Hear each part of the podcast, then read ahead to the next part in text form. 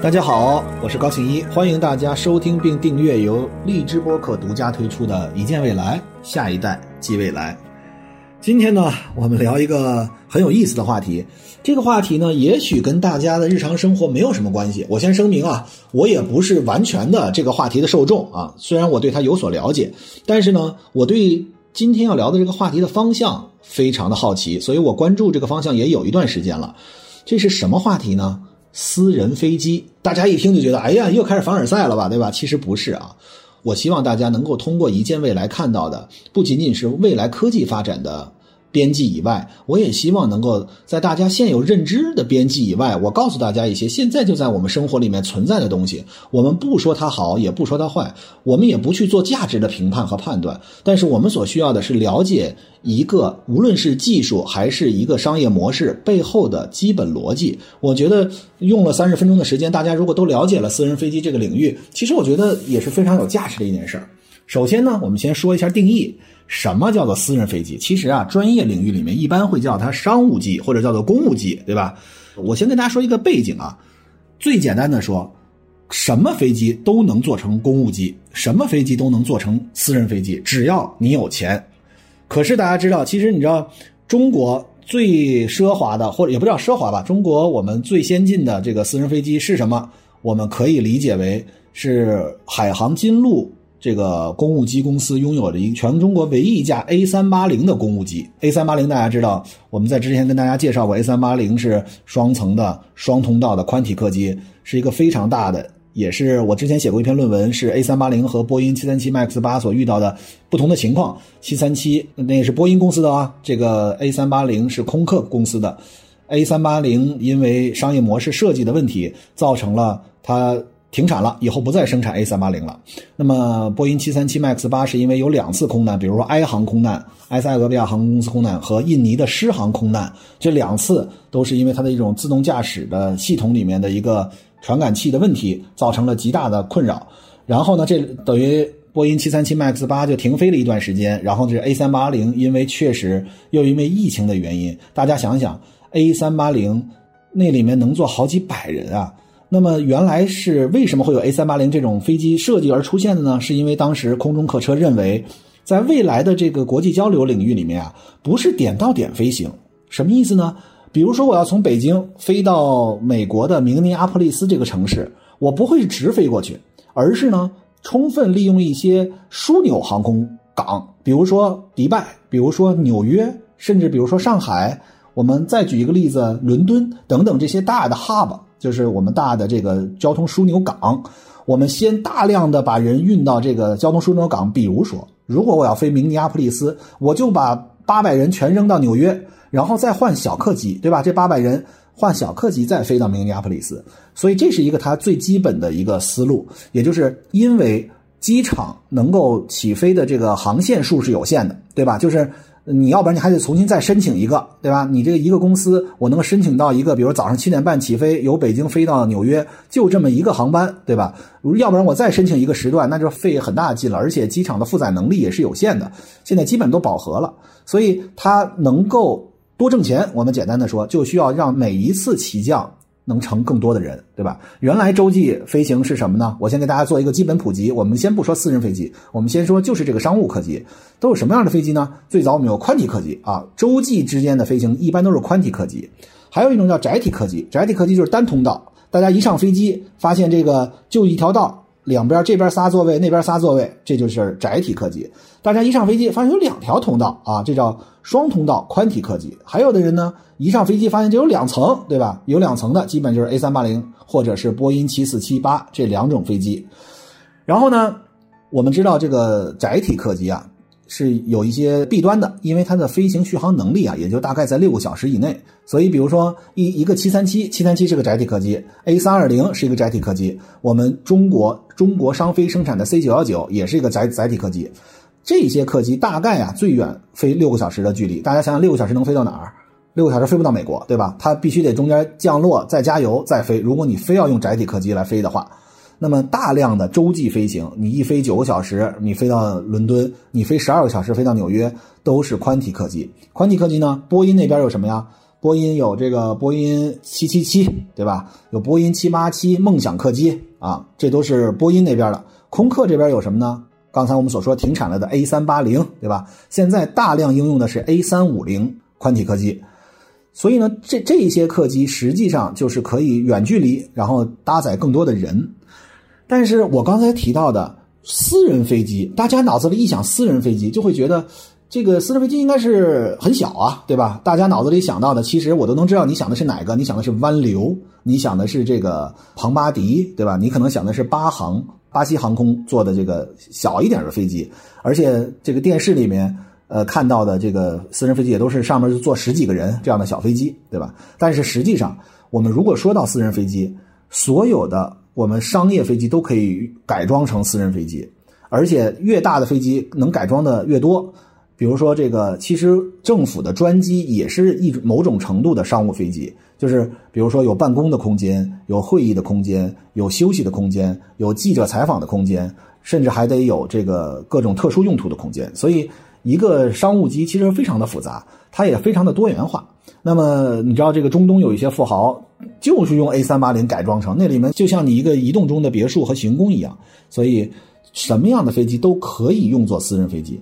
实实际上都有什么样的可以做这个公务机的呃几家大的公司啊？我随便给大家讲一讲，比如说有空客、有波音、有湾流、有巴西航空、有庞巴迪，甚至我们。国内的后起之秀，也就是我们中国商飞的 ARJ 二幺，还有 C 九幺九，这些都可以作为公务机。那么，首先我们先知道了，我们刚定义一下什么叫做公务机，什么叫做私人飞机，以及什么样的飞机可以用作这个私人飞机。同时，我们告诉大家，私人飞机的用途到底有什么样的用途，对吧？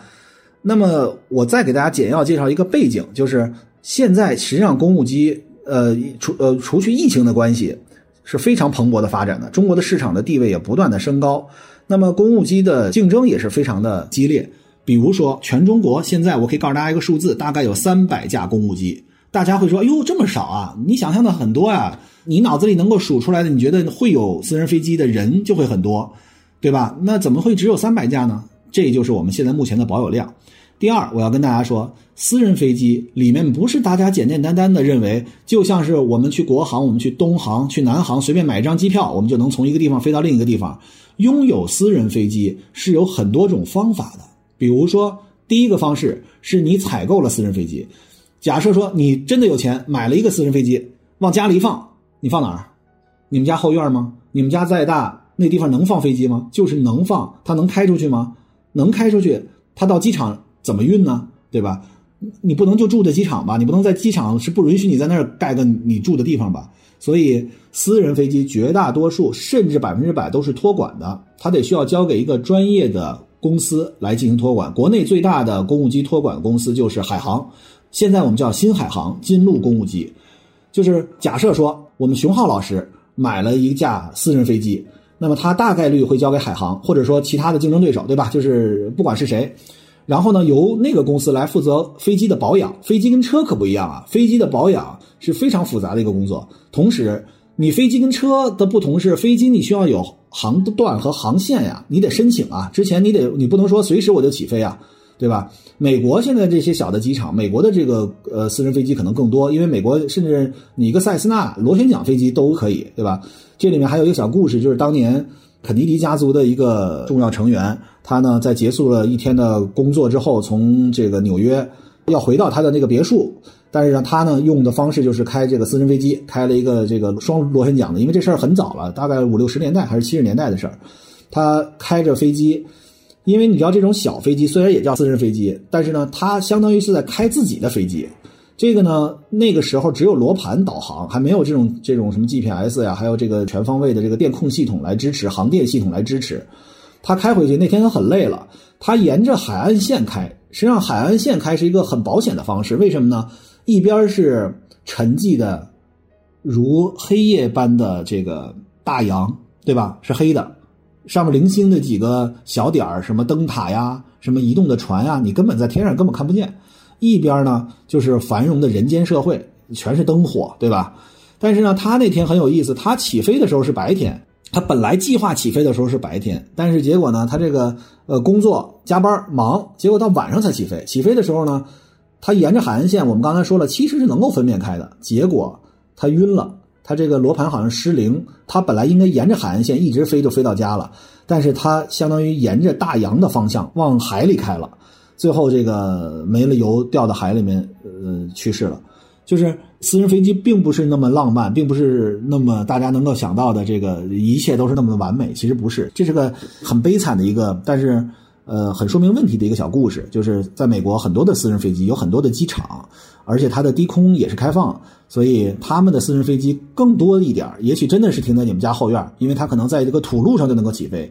但是在国内，绝大多数的情况下是托管给一家私人飞机的运营方。好，刚才我们给大家介绍了私人飞机的主流的生产商，包括湾流，包括庞巴迪，包括巴航，包括空客，包括波音，也包括我们的 C 九幺九，甚至包括我们的 ARJ 二幺，这是中国商飞的两款主力机型。那么我们刚才给大家定义啊，实际上公务机是指在行政事务和商务活动中作为空中交通工具的飞行器，一般自身的重量是在九吨以下。啊，那个 A 三八零这是一个特特殊情况，可载呢四到三十人的小型飞机。公务机不仅具有极高的安全性、私密性、舒适性，而且它是非常的便捷。这件事儿就要说到了我们下一个要说的问题：有私人飞机的好处是什么？呃，其实这件事情我也不太能够理解，因为我觉得私人飞机的好处直观的几个感觉，第一是省时间，第二是空间私密。第三个是这个灵活性强，第四个当然还有一个身份的象征，但是它对于我来讲，呃都没有体会出它的好处。比如我们先说这个灵活性，如果我们假设说你北京上海还还好办，每半个小时甚至一个小时，呃就有每个航空公司，我看国航基本上每一个小时就有北京到上海，但是如果你要去其他的一些城市，比如说三四线城市，可能一天只有一班，甚至两天才有一班飞机去，而且那个时间是固定的。比如说，就是中午十二点，一班假设说飞到一个城市，那么如果你下午一点钟决定要去的话，那这飞机没有了，你就要么转飞，转飞有一些航线，有的机场可能一天就四五班飞机，所以你怎么转飞可能都转不过去，你只能坐高铁。那么如果你有私人飞机，你就可以随时飞到任何一个机场，理论上，对吧？是可以根据你的需求去飞任何一个地方。那么第二，第二其实想说的是，私人飞机有一个非常大的优点。就是它的私密性，因为有一些明星啊，有一些成功的企业家，他们在飞机上可能是要说一些事情。这些事情，如果你坐商务飞机，哪怕你坐头等舱，甚至你坐豪华头等舱，呃，你还是无法保证完全的私密性嘛，对吧？所以在私密性角度，私人飞机是一个非常便捷的，因为，呃，还有一点可以保证，就是空乘人员的素质和保密性也是非常强的。呃，这是他们的行业规范，不会在飞机上，比如说这个听到了一些事情，可能就会传播出去。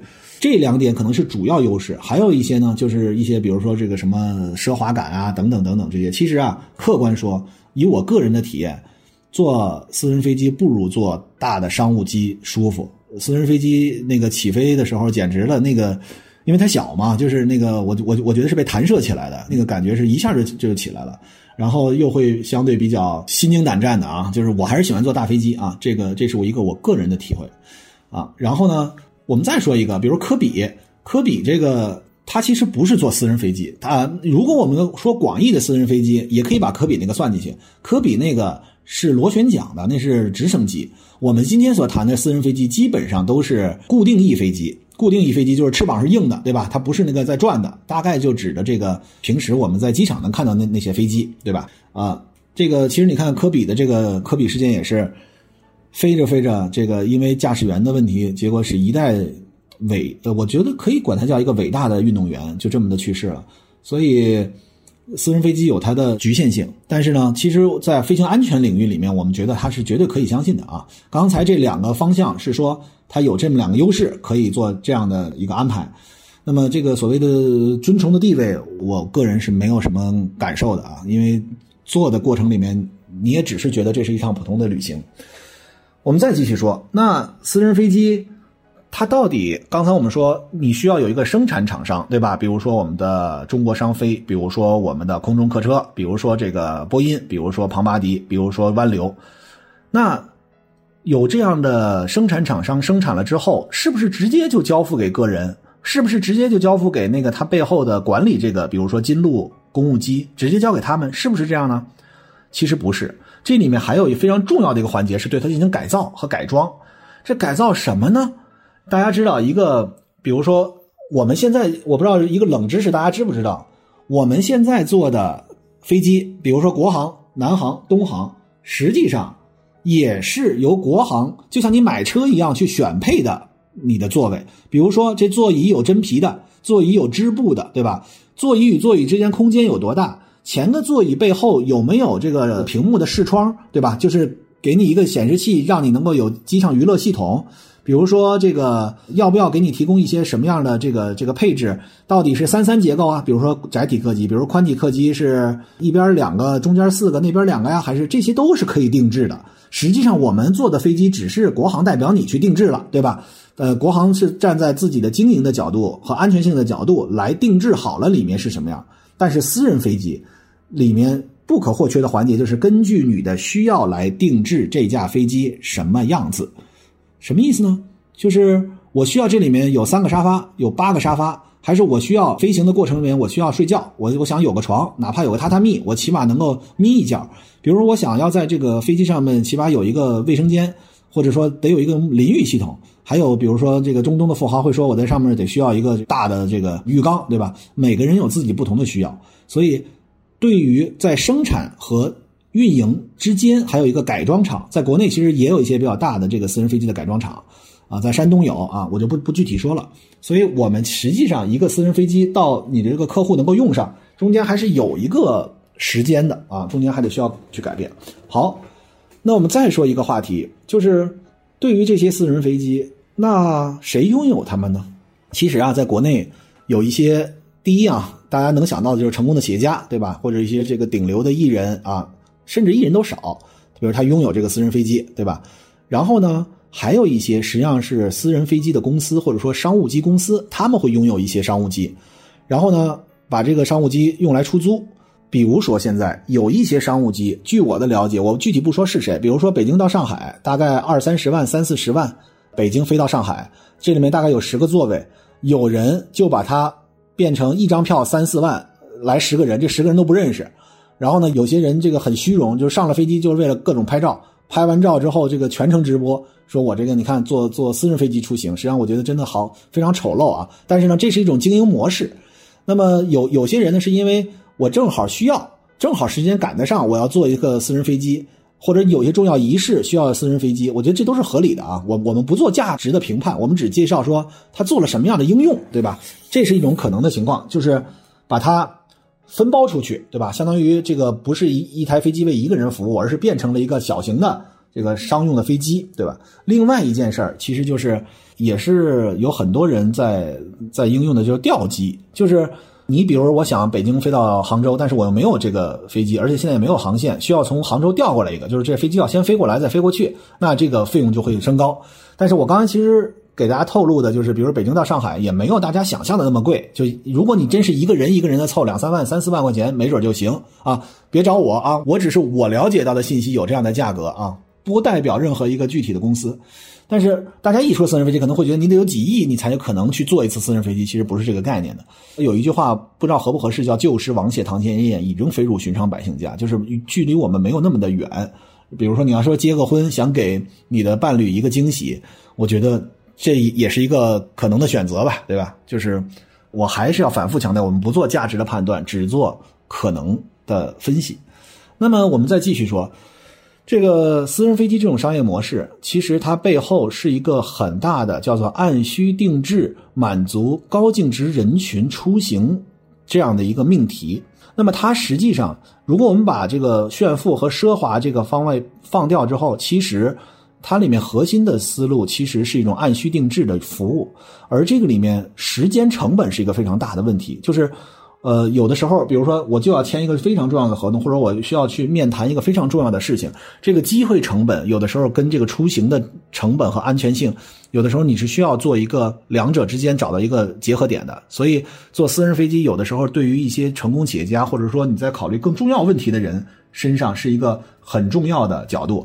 其实客观说啊，我们国家呃领导人的专机也可以叫做商务机，这也就是为了出行或者商务出行而定制的飞机，这是毫无任何疑问的。在国内，我们的领导人专机大概是七四七八啊来改装的。未来，我我相信，这是我自己个人的判断。随着我们中国商飞做这种各种呃不同的机型，我们从呃窄体客机从 C 九幺九开始，到我们现在正在尝试的进行开发的 C 九二九宽体客机，到我们再未来的。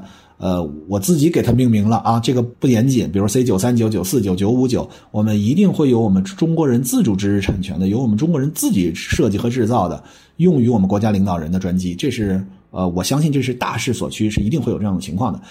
为什么呢？因为这个安全性啊，其实是非常重要的，你关乎于国家安全。这个其实公开的一个故事和一个信息，在二十年前，我们从美国采购了一架呃领导人专机，领导人专机。结果在在装饰的过程里面，发现里面有二百多个、三百多个窃听器，就是实际上国家安全无时无刻不受到这个威胁。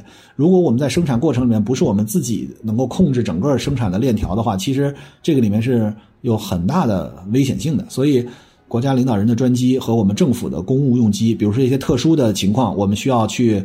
其实我们现在很多的这个，比如说去抗议啊，或者比如说是个出访啊，很多时候都用的是。像国航或者像这个商用航空公司包机的方式，而不拥有这个公务机，所以呃，这是我们国家的政府的一个为了勤俭嘛，为了这个控制成本，为了减少浪费而做的一个非常重要的努力，就是我们按照需求的时候用包机的方式，但是关乎国家安全的时候，我们必须得有这个领导人的专机，这是毫无任何疑问的。那我们再往下说，呃，下一个问题就是，比如说这个知名的企业家。他的公务机跟他的车可不一样，他的车可能每天上下班都要用，可是飞机你要飞到另外一个城市去，他每天那么忙，一年三百六十五天，他有几天用得着这个飞机呢？我觉得这就是另外一个问题了，就是我不用飞机的时候，这个飞机干嘛呢？大家想想，这是不是个特别逗的一个问题？就是当我买到了这么一个飞机，然后我可能一年出行三十次，已经不少了吧？那如果他不用的时候，那这个飞机干嘛呢？现在我给大家解密啊，其实。大部分的商务机托管公司的还有一个业务，就是在你确定不用的时候，比如说我现在在北京连开十天会，我不可能用这十天，我确定不用啊。呃，公务机公司就会把这十天这个飞机就把它出租出去。比如说其他人如果想要包机的话，其他人想要，比如说那个那个团购的话啊，我们用最俗和不准确的语言说，他要想团购的话。在保证飞机安全性的情况下，在保证你别把内饰里面都吃火锅了，对吧？你你带着个火锅上去，然后再，呃，坐着飞机吃着火锅，这是不可能的。但是在保证它原有的这个整洁程度，然后呢安全性的基础之上，它会在闲时把它出租出去。这其实也是一个商业模式，就是呃，我们让飞机能够为这个拥有者所赚钱，起码能够它赚钱，我估计是百分之百不可能了，但是起码能够冲抵一部分日常的飞机的花费。那说到这儿呢，我们再说飞机有什么样的花费？哎呀，那可多了。飞机的驾驶员、飞机的机组、乘务员，然后我们申请的航线，同时飞机的燃油、飞机的航线申请、飞机在机场里面的等候，它所占的机位，甚至这个一般私人飞机没有廊桥嘛，对吧？这个。还有一帮里面有什么车辆的接送等等等等都是钱，所以私人飞机大家不要想买一架私人飞机，比如便宜的私人飞机几千万，贵点的几个亿，对吧？它不光是这一次性的投入，你日常生活里面如果想要用公务机的话，那其实这里面有很大投入。所以，其实我只是在今天想利用好这个机会来跟大家分享一下。拓展一下我们原有认知边界以外的一些已经存在的一些事情，对吧？比如说私人飞机这个领域，之前大家可能关注的不多，但是，甚至有人会说，我可能连头等舱都不坐，对吧？那你跟我说私人飞机有什么作用和价值？这其实恰恰是一件未来的价值，就是我们想要告诉大家一些原有认知范围以外的事情，我们不做价值判断，也不做它的评测，说它好与不好，但是它是客观存在的，而且它背后的商业逻辑。我也希望再通过一次节目给大家讲解清楚。所以，对于私人飞机，我们简要的回顾一下：私人飞机，简单说，一个购买者，两个支持者。这两个支持者是一个是它的生产商，比如说波音、空客、中国航呃商飞，比如说庞巴迪，比如说湾流，比如说巴航，就是巴西航空。那么还有一些运营者，比如说呃新的海航的金鹿商务机等等，这些是它的运营者。那么，采购一架公务机之后，相当于我还需要要给它进行内部的装饰装修，它还有一些企业存在，比如说在山东有一些很好的去把它内部装修的。我听说最奢华的一个里面所有都是爱马仕的啊，这个皮啊，你做的所有座椅都是爱马仕的，然后你你用的这个用具也都是这个，我我不能再说了，因为再说大家就能够知道啊 这是谁采购的哪哪一款这个飞机了。然后呢，同时日常我们也给大家介绍了日常私人飞机大概的应用方式是什么。它的优点是什么？它的缺点是什么？它的花费大概有哪些项？那么同时呢，我们还给大家介绍了如何能够帮着这个私人飞机拥有者来赚钱，对吧？比如他确定空闲的时候，能够把飞机再租赁出去。那么同时，我们也告诉大家，中国大概有三百架商务机，这是一个既不大也不小的一个市场。同时，呃，我们中国中国商飞的 C 九幺九和 ARJ 二幺在未来很可能会成为。呃，中国的私人飞机或者商务机领域里面的有力竞争者，其实这个也是我们中国的骄傲。在中国商飞未来的 C 九幺九二九等等之后的机型，我也期待着跟大家一起共同见证，能够成为我们国家领导人的座机。我相信这也是一个未来我们都期望的一个方向。中国人靠自己的实力为自己的国家安全服务。所以在今天，我们简要给大家介绍了一下私人飞机背后的故事。感谢大家今天的陪伴，我们下次再见。